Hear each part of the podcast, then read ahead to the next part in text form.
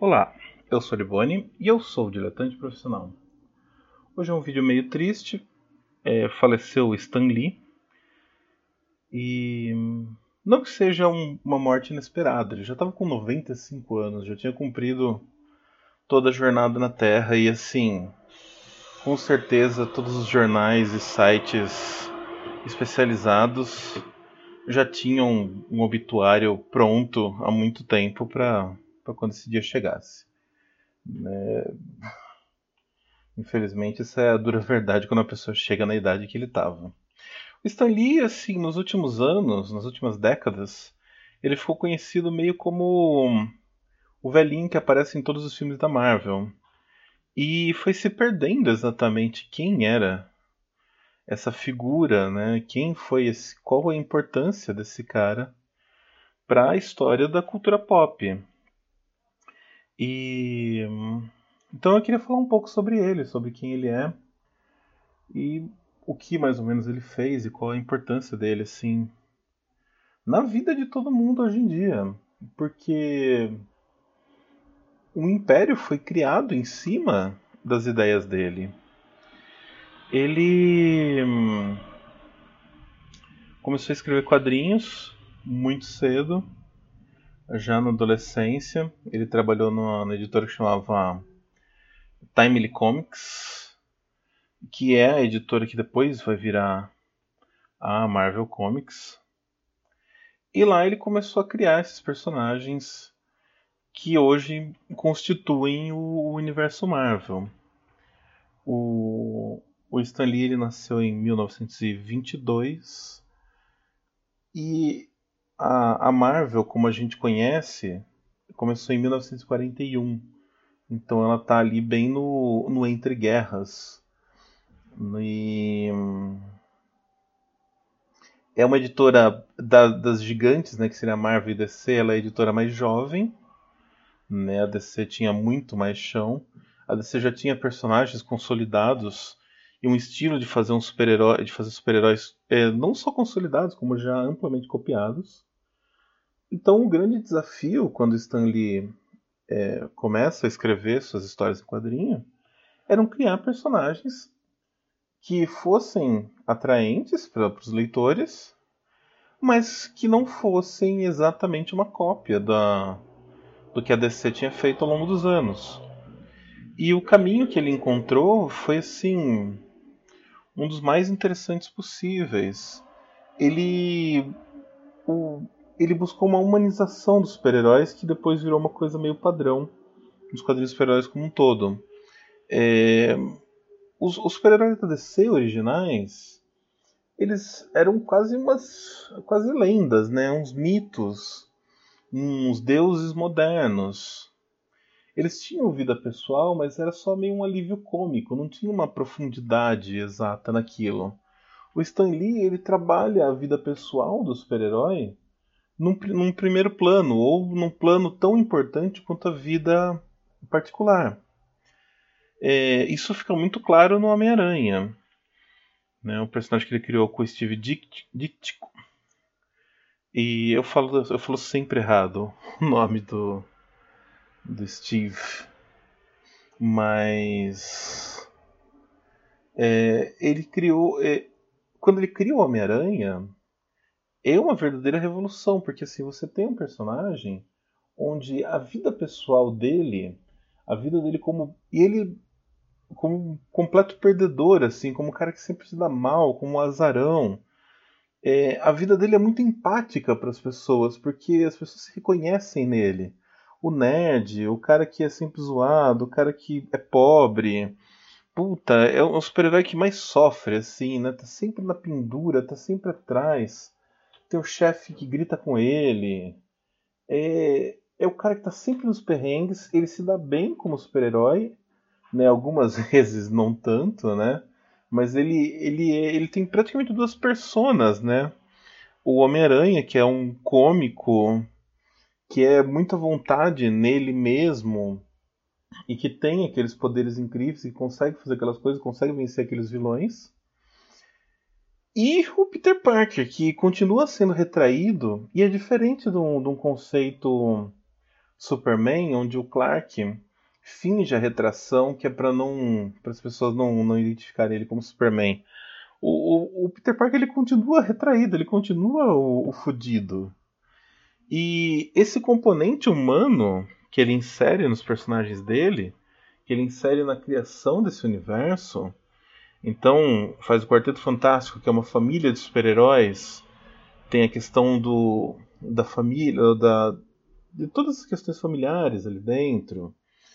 É, os X-Men são personagens que têm toda uma questão de racismo, de aceitação dos outros, deles mesmos. Tem problemas muito reais ali, interligando com problemas super-humanos. Então, ele conseguiu fazer, trazer esse equilíbrio do quadrinho de ação com uma história humanamente interessante, assim, com uma história de uma humanidade ímpar. E, e, criou uma nova forma de fazer quadrinhos, que depois a DC copiou e depois todos os outros editores copiaram, e que é o que se pauta até hoje. Se você pegar qualquer filme de super-herói, você tem um grande equilíbrio entre o lado humano e o lado super-heróico deles. E talvez esse, esse ingrediente, essa faísca, essa essa coisa intangível, né? Esse bem intangível da criação do Stan Lee é, seja uma das explicações do grande sucesso da Marvel no cinema, enquanto a DC vem sempre fracassando, assim. Pode não ser só uma desorganização da Warner e uma boa organização da Disney. Pode ser que tenha um, um componente, uma, uma coisa que a gente não consegue identificar que não é palpável de jeito nenhum, não é dimensionável, não é quantificável. Alguma um nível de sinceridade ali que torna aqueles personagens mais vivos. E qualquer escritor e roteirista que pega ele sabe que aquilo é uma coisa viva, aquilo é uma coisa que tem que ter uma energia e essa energia funciona. É... Obviamente, Stan Lee, como, todo, como toda figura proeminente é, de grande destaque. Teve milhares de polêmicas envolvendo ele. É até uma coisa assim. É muito cruel falar assim, ah, não. É, ele, ele talvez teria que ter morrido mais cedo, isso é muito cruel de falar. Mas assim, quanto mais tempo passa a pessoa ali, mais vão surgindo as polêmicas, mais vão florescendo as coisas. Não que a morte impeça e e daí morreu e ninguém mais vai falar disso. Às vezes, quando morre, também se abre uma caixa de Pandora gigante. Mas você tem uma questão do, do direito autoral da obra dele, né? Que deveria ser mais compartilhado com os desenhistas. É, o Kirby o Ditko, que eles seriam talvez mais criadores do que o Stan Lee. O Stan Lee ele é um grande cara de um plano geral, um grande editor, é um cara da ideia e, e deixa os outros correrem solto, mas depois ele vai lá e assina o nome dele no final e o nome dele leva o maior crédito. Então talvez a gente tenha artistas que mereçam muito mais crédito do que ele, que ele ficou com a criação dos personagens, enquanto os desenhistas sofreram uns contratos leoninos, onde eles eram um trabalho por encomenda, onde eles não tinham direito autoral em cima do que eles produziam. Então, tem essa polêmica sobre a grandeza real do Stan Lee, é, mediante a grandeza real dos artistas que trabalharam com ele. E depois foram surgindo inúmeras polêmicas, né? É, é engraçado porque a vida deles ali nos anos 60 é, era uma grande putaria. Tem vários, vários relatos, várias histórias. Mas depois da velhice foram surgindo ali polêmicas de trair uma mulher, assediava enfermeiras, é, problemas com assistente pessoal. Então, assim, a vida de uma celebridade dessa, a vida de uma pessoa desse nível vai se complicando, né? Ele já faz mais de uma década, parece que não enxergava direito. Então alguém tinha que ler os roteiros para ele. Quando ele tinha que de fato ler alguma coisa, alguém tinha que imprimir muito grande para ele poder ler. Tanto que por isso ele usava os óculos sempre, né? Do problema sério na visão. Ele foi reduzindo as aparições, até alguns anos atrás, dizer que não iria mais em nenhum evento porque não tinha mais condições físicas. Então é, é um processo natural da gente, né? A gente fica triste porque é um herói que que mudou assim infâncias de pessoas como eu, que se influenciou a nossa vida de um jeito ímpar. Minha vida seria totalmente diferente se não existisse o Homem-Aranha, se não existisse esse personagem para eu me encantar pelos quadrinhos da forma como eu me encantei. É...